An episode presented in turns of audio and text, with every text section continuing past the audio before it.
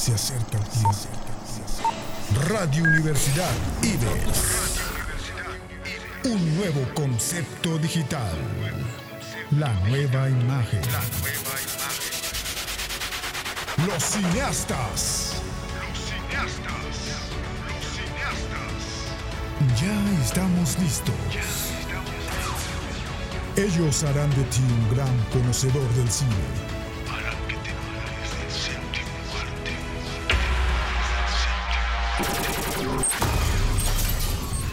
Es hora de preparar tu botana favorita. Ellos son los cineastas. Cineastas. Iniciamos.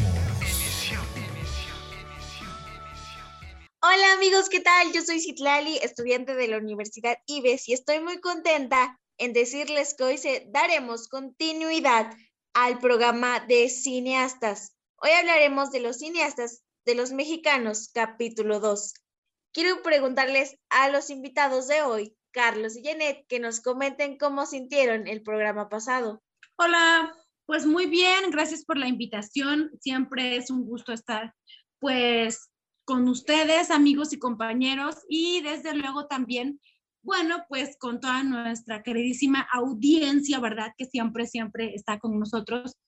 Y pues bueno, eh, estuvo muy, muy, muy eh, fructífero, muy lleno de, de talento el programa anterior. Estuvimos platicando, por ejemplo, de Guillermo del Toro, de Alfonso Cuarón, de Eugenio Derbez, mm, de Gael García, de Diego Luna. Y pues bueno, creo que, que cada uno de estos cineastas, actores y productores le han dado un toque, su propio toque fílmico eh, a la cinematografía. Creo que cada uno de ellos está dejando un legado actoral que abre todavía más la brecha para más actores y actrices, productores, cineastas mexicanos que quieran seguir incursionando en el medio. Es mi punto de vista y creo que eh, es muy, es un, es un medio muy vasto, muy amplio, pero creo que ese día platicamos de muy buenas películas, ¿verdad, Carlos? Así es, Janet, se me hizo muy interesante cómo el cine en México pues ha evolucionado tanto en esta última década y surgieron grandes cineastas mexicanos como pues el actor Eugenio Derbez, eh, Diego Luna y también en el caso de Alfonso Cuarón, Guillermo del Toro, que de este que hablamos se me hizo un dato muy interesante que encontré pues este fin de semana igual en Facebook. Eh, Guillermo del Toro había pues este, dirigido una película de nombre Pacific Rim y bueno, había una pequeña actriz japonesa de nombre Ishida Mana, eh, que como no podía pronunciar bien su nombre de Guillermo del Toro, Guillermo del Toro le dio el permiso para que le dijera a Totoro-san, que es un personaje conocido en la en el mundo de, pues, de la industria japonesa como un, gato enorme o, una película así. Entonces, los mexicanos estamos para, para revolucionar las cosas y le encontramos solución a todo. Es, es lo que me sorprende y en esta última década creo que se ha visto eh, esto pues bastante reflejado en, en, la industria cinematográfica. Bueno, pues en este programa recordaremos un poco de las películas que mencionamos anteriormente en el programa, así como Llévate mis amores, El Vigilante, La Jaula de Oro, La Libertad del Diablo y Tempestad. También no te olvides de la de La Camarista, Almacenados, Hasta los Dientes, Roma y pues bueno, otras más. Así es amigos y pues bueno, eh, la de Llévate mis amores es un documental poderoso que muestra eh, pues el invaluable trabajo de las, de las patronas en paso de los, de los transmigrantes eh, pues entre México y Estados Unidos.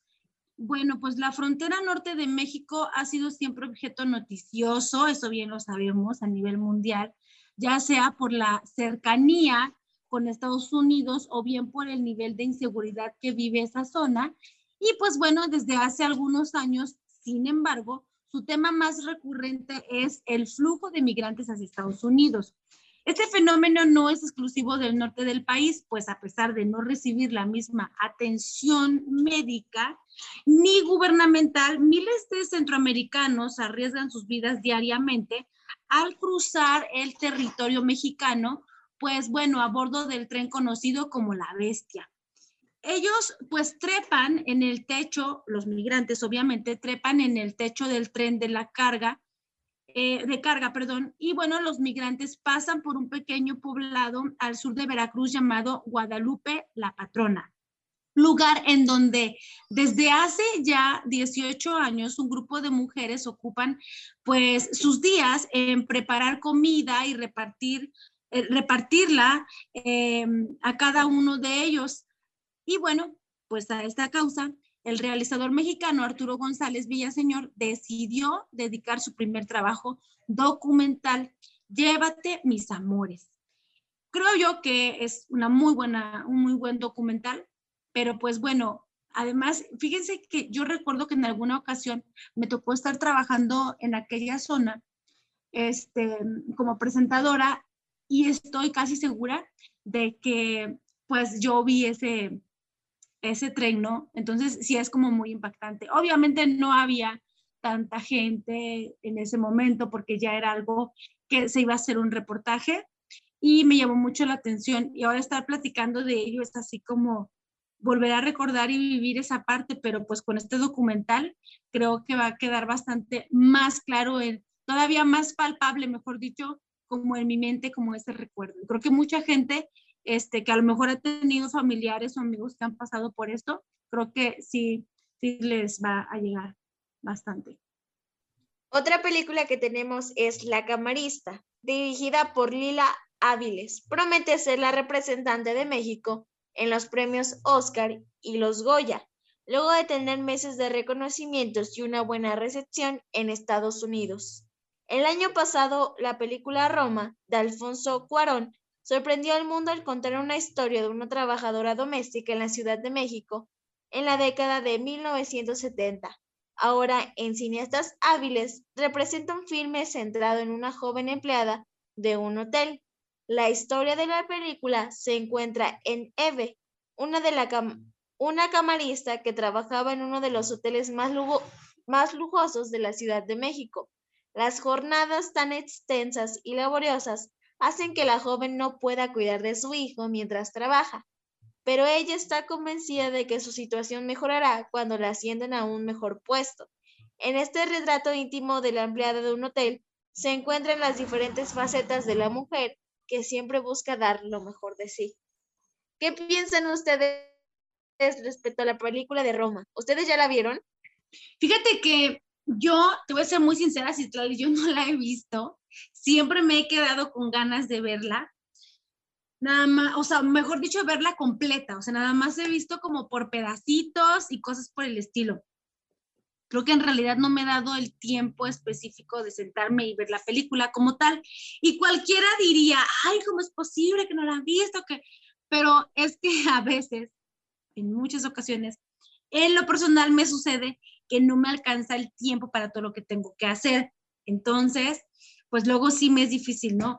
Pero creo yo que de lo poco o mucho que he visto al respecto de la película, creo que es una muy buena eh, historia, efectivamente creo que sí se merecía todos los premios, aunque muchos creo que le atribuyen el hecho de, que no le dieron el premio porque no estaba protagonizada por una actriz de renombre, pero creo también que, precisamente de eso se trata el arte, o sea, de tener nuevas, nuevas eh, actrices, nuevos talentos, para no seguir siempre en lo mismo. No quiere decir que, los actores o actrices de toda la vida este, nos, nos, nos cansen, no, simple y sencillamente pues que abrir ese panorama para nuevos talentos creo que es algo muy bueno y es muy aplaudible precisamente para, para este productor y director Alfonso Cuarón.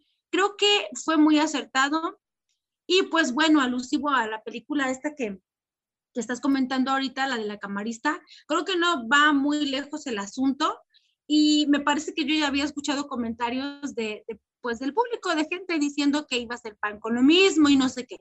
Pero creo que sería muy bueno verla o ver ambas en su momento y llegar a un buen comparativo de retroalimentación, ¿no? ¿Tú qué opinas, Carlos? Sí, de hecho yo sí vi la película de Roma en Netflix con mi familia, una película bastante interesante y haciendo hincapié en esta película de el director Alfonso Cuarón, eh, creada en el año 2018, este, con una trayectoria consolidada en el cine internacional, pues Cuarón volvió a su país para filmar su cinta más personal y ambiciosa a la fecha. A través del Cleo de Alicia Aparicio, este, rindió homenaje a Livo, que era pues la nana, y reconstruyó el México de los años 70 como no se había visto antes. Esta película fue filmada en formato 65 mm, que pues es un formato de película de alta resolución eh, para una fotografía fija y además un cine con pues muy buen formato de resolución, como pues ya se había mencionado antes, comparado al estándar de 35 mm. Este, y también pues se filmó en, en blanco y negro, como pues ya algunos ya vimos. La cinta se corona la fecha como la película mexicana más galardonada de nuestra historia, pero más allá de los premios, incluidos 10 Arieles, 3 Óscares y un León de Oro, uno de los mayores méritos de Roma, pues radica en que le dio voz a un sector olvidado de nuestra sociedad desigual y de paso, pues nos mostró un mundo de exhibición alternativa sumamente necesaria para el cine mexicano. Eh, ninguna lista de las mejores películas mexicanas, a mi parecer, estaría completa sin, sin ella, sin Roma. Pues sinceramente yo no he visto la película, pero varias gente me ha comentado que está muy interesante y ahorita como me dice Carlos, pues con lo que mencionó, pues sí, me sigue pareciendo interesante y yo creo que tendré que verla, pues para dar también mi punto de vista acerca de la película de Roma. Sí, yo creo que sí, tendríamos que, que ver la película. Digo, pues definitivamente el programa y nuestra carrera lo amerita. creo que sí es necesario. Pero pues bueno, oigan, yo les voy a compartir acerca de La jaula de oro del director Diego, Diego Quemada 10 de 2013. Y pues bueno, día a día miles de migrantes centroamericanos recorren los más de 4.000 kilómetros que existen entre las fronteras de México con Guatemala y Estados Unidos. Es un dicho, eh, o mejor dicho, en este dicho trayecto lleno de ilusión y, y bueno, pues de esperanza o desesperanza, porque ya no se sabe con estas eh, situaciones que se presentan al momento. Bueno, pues Diego Quemada 10 nos comparte eh, básicamente en esta película, o sí, en este, en este tocando temas que comparten dentro de la historia de cuatro jóvenes quienes a bordo del tren conocido como la bestia sueñan con llegar a la Unión Americana para tener una vida mejor. La ganadora de 13 premios Ariel, incluido Mejor Película, bueno, pues nos demostró con su relato desgarrador que incluso en aquellas tierras de bonanza y libertad, los migrantes vivirán siempre atrapados en una prisión, eh, pues imaginaria, por no pertenecer a la tierra donde han llegado. Y es que, bueno, creo que esto sucede por lo regular o es la trama que se toca en las películas de este estilo y creo que esta pues no, no es la excepción. Así es, es una pues muy buena película, La Jaula de Oro, estrenada el 5 de diciembre del 2013, me parece. Y bueno, yo creo que ha llegado el momento de ir a un pequeño corte, pero volvemos con más de esto llamado Cineastas. Si quieres marcar la diferencia y buscas nuevos retos, 25 años nos respaldan impartiendo educación en el estado de Veracruz. Somos una institución de prestigio con alta calidad educativa. Ofrecemos 14 licenciaturas, 18 especialidades, 8 maestrías y 4 doctorados Disfruta de un mundo de grandes posibilidades gracias a los planes de estudio, costos accesibles, el programa de becas y las distintas modalidades de enseñanza. Porque tu futuro es nuestro principal objetivo. Ven, pregunta e inscríbete. Universidad IBES.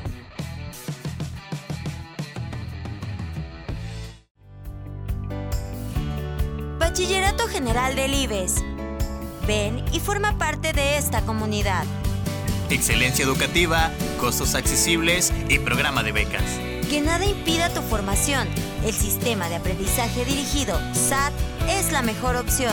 Cuando de educación se trata, las limitantes no existen. Conoce los beneficios. Bachillerato General del IBES. Somos linces, somos IBES. Secundaria y preparatoria Dr. Gavino Barreda. 57 años de excelencia educativa. Contamos con costos accesibles, programa de becas y la mejor educación. Olvídate de lo tradicional. El sistema de aprendizaje dirigido es tu mejor opción. Contáctanos y conócelo. No lo pienses más y forma parte de esta gran comunidad. Secundaria y preparatoria Dr. Gavino Barreda. Excelencia educativa a tu alcance. Educación de clase mundial. Excelente atención profesional con los mejores sistemas educativos, las mejores licenciaturas y posgrados más completos en un solo lugar. En Universidad Martí, contáctanos al 2288 12 31 95. O si lo prefieres, escríbenos en nuestra página de Facebook Universidad Martí. Únete a esta gran oportunidad. Solo faltas tú. Somos Martí.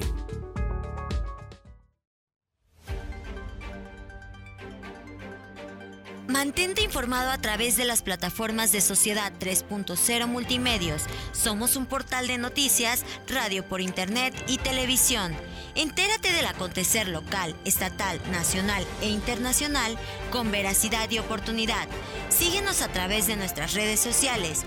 Búscanos en nuestro portal web como sociedad3.0.com, en Facebook como Sociedad 3.0, Twitter Sociedad-30 y YouTube como Sociedad 3.0 Televisión. Sociedad 3.0 Multimedios, más cerca de ti.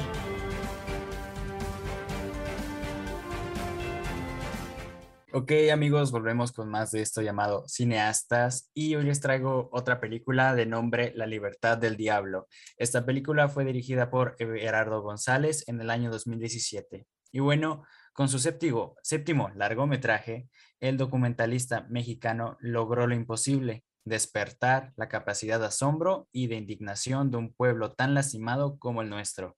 Con la libertad del diablo, Everardo nos muestra distintos testimonios con víctimas y victimarios de la violencia que ha desgarrado a México.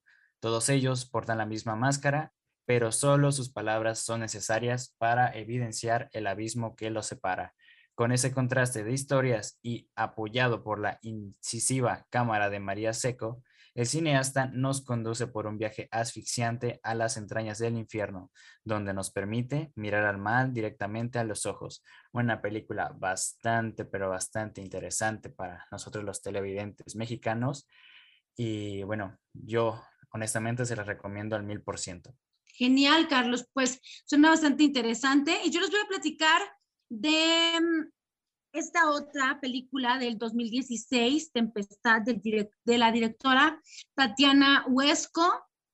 Eh, y bueno, pues el cine de Tatiana Huesco es un reflejo de su realidad, proveniente pues del Salvador. La, natural, la naturalizada mexicana logra pues plasmar el dolor que ha provocado una guerra contra el narcotráfico eh, esta guerra descarada e indiscriminada, que bueno, pues sin embargo no lo hace de forma convencional, no utiliza, vaya, pues testimonios em, a la cámara ni escenas que representen explícitamente la violencia, pues de la que se habla, de la que trata la trama de esta, de esta cinta, más bien se vale de, pues, de paisajes e imágenes, pues evocando eh, que dibujan la, desolación, la tempestad, eh, que nos hace parte de dos historias de, injusticia, así es, de,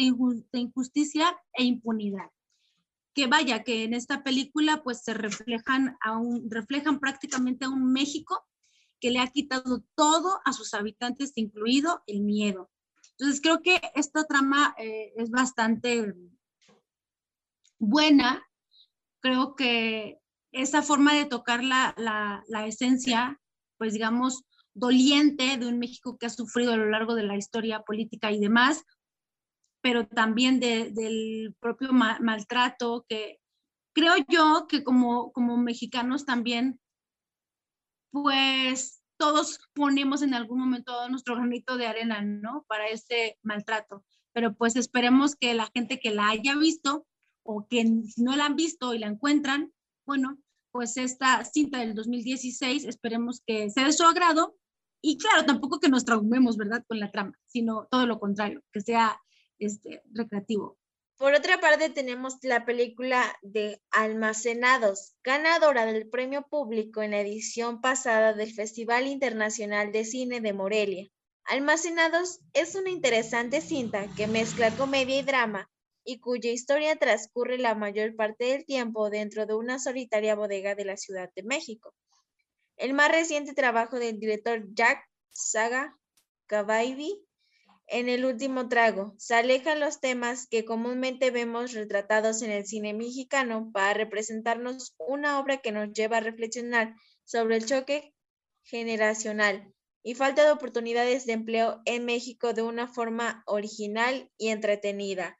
Nin, interruptor de Homse Meléndez, es el chavo que abarca conseguir empleo en una de las bodegas de la compañía Salvaleón enfocada en una producción y ventas de astras y mastiles de metal. Su primer día de trabajo, Nim descubre que ha sido contratado para, para reemplazar al señor Lino, José Carlos Ruiz, un hombre de edad avanzada quien ha, quien ha presentado sus servicios a la empresa por casi cuatro décadas. A una semana de su jubilación, el señor Lino tendrá la responsabilidad de entrenar y transmitir todos sus conocimientos de almacén al jovencito, cuya curiosidad lo lleva a cuestionar diversas prácticas laborales y reglas de su colega que no tienen sentido. El choque de personalidad y estilo de trabajo de ambos personajes es inminente, lo que ocasiona que estos se involucren constantemente en conflictos verbales para demostrar quién tiene la razón. El hecho de esta historia transcurre a una sola locación. Es todo un reto. Afortunadamente la película funciona gracias a su ingenioso guion y a las actuaciones de sus protagonistas. José Carlos Ruiz es un veterano de cine y televisión y aunque normalmente estamos acostumbrados a verlo como villano o en personajes que rayan una sobreactuación, aquí luce resurado, natural y con un excelente timing cómico. A pesar de ser su corta trayectoria en el mundo de la actuación, el joven José Meléndez ofrece una acertada interrupción que logra ponerse al tú por tú con la de su coestrella. Sin embargo, el verdadero protagonista del filme es un guion, el cual resalta con destellos de humor y valiéndose de lo absurdo que encierran algunas situaciones representadas una dura realidad que se vive en el mundo laboral de México.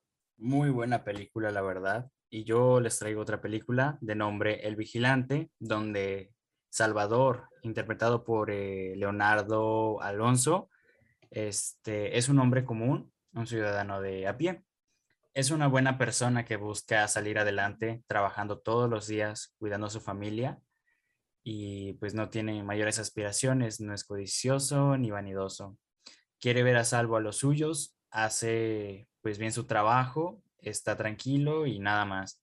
Se desempeña como vigilante en una enorme construcción alejada del bullicio de la ciudad en lo alto de una colina.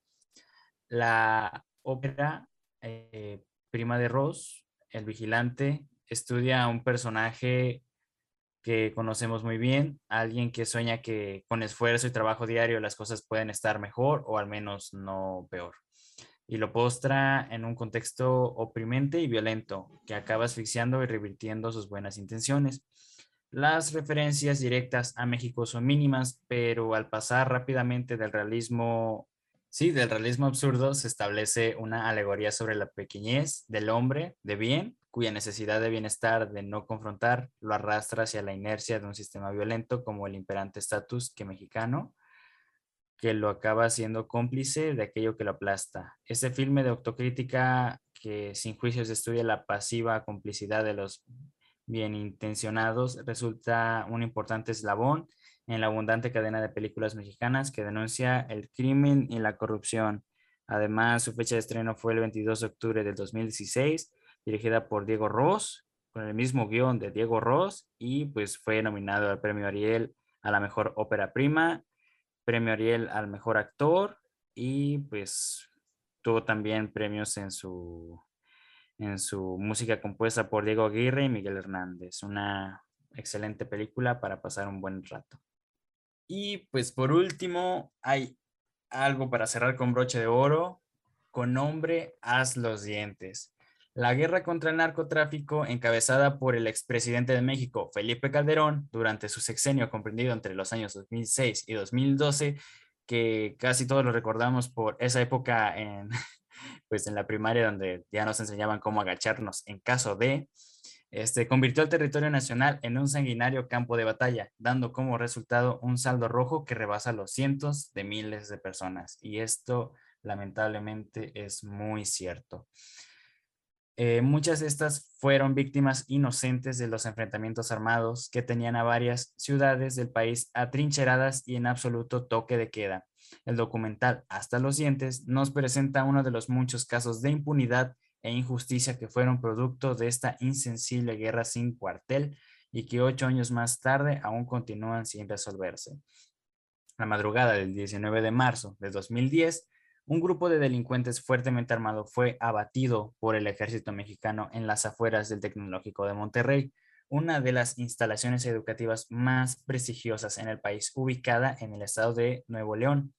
Ahí trascendió que, tras varias horas de enfrentamiento, las autoridades habían acabado con la vida de dos jóvenes que iban armados hasta los dientes. En aquel entonces, no solo la sociedad regiomontana, sino también del resto del país, había desarrollado una deshumanización a este tipo de hechos, los cuales ocurrían cada día a cualquier hora del día, por lo que esta noticia salió a la luz, la gente no hizo más que aplaudir la labor de las Fuerzas Armadas, y continuar con sus vidas como si nada hubiera pasado. Las actividades escolares en el tecnológico no fueron suspendidas y las identidades de los fallecidos no fueron reveladas, uniéndose a la lista de víctimas sin nombre de esta guerra contra el narco. Hasta los dientes, estrenada en el año 2018 y bajo la dirección de Alberto Arnaut Estrada, promete ser un documental muy bien ambientado en eso que fue el sexenio de Felipe Calderón. Pues ha llegado la hora de irnos, pero sin antes escuchar a nuestros compañeros que nos cuenten cómo se la pasaron hoy, qué sintieron al recordar estas películas, al dar sus puntos de vista, si es que ya la vieron, porque por ahí me comentó Carlos que ya vio unas cuantas películas. Quiero que nos platiquen cómo se sintieron en este programa del día de hoy. Ay, pues yo me sentí muy bien. Este, creo que este programa en especial me hace recordar, ¿verdad? Que es importante darle la, el, realce y destacar que el cine de alguna manera se ha vuelto también en la voz de, pues del, del, pueblo, en la voz del público, en la voz de la gente que quiere externar algo. Y pues bueno, creo que cada día las historias son, bueno, en, este, en el sentido de la, del, del estilo de tramas que abordamos el día de hoy, creo que son tramas, muchas de ellas basadas en hechos reales, traídas a, la pantalla grande y creo que eso este, ayuda precisamente a tratar de cambiar como sociedad. Creo que cada una de estas películas aporta algo este, que la sociedad está buscando o necesitando de alguna manera, ¿no? Esa forma de externar que también eh, el cine ha sido parte de ello y que indudablemente el cine viene siendo una parte también fundamental de la comunicación este, dentro de la sociedad. Creo que es muy, muy padre las películas de hoy, los títulos de esta cartelera de cineastas. Muy buenas películas. Eh, yo creo que sí ha dado un giro bastante enorme en la última década la industria cinematográfica mexicana y pues esperemos que siga dando para más porque trae mucho potencial. Pues yo creo que me tendré que ver una que otra película que me llamaron la atención de las que dijimos hoy que no he visto, pues para seguir dando también mi punto de vista y opino lo mismo que Carlos. La cinematografía de México pues es muy bonita y pues hay que aprovechar este, las películas mexicanas que salen para que las veamos y podamos comentar también más adelante. Y bueno, pues creo que ha llegado el momento de despedirnos, compañeros. No sé si quieran agregar algo más. No, por mi parte es todo, solo el agradecimiento y un saludo para toda la gente que nos escucha siempre. Gracias. De igual forma agradecer a ustedes que hacen esto posible, al director que está detrás de todo esto y pues nos veremos en el siguiente programa. Los cineastas. Los cineastas.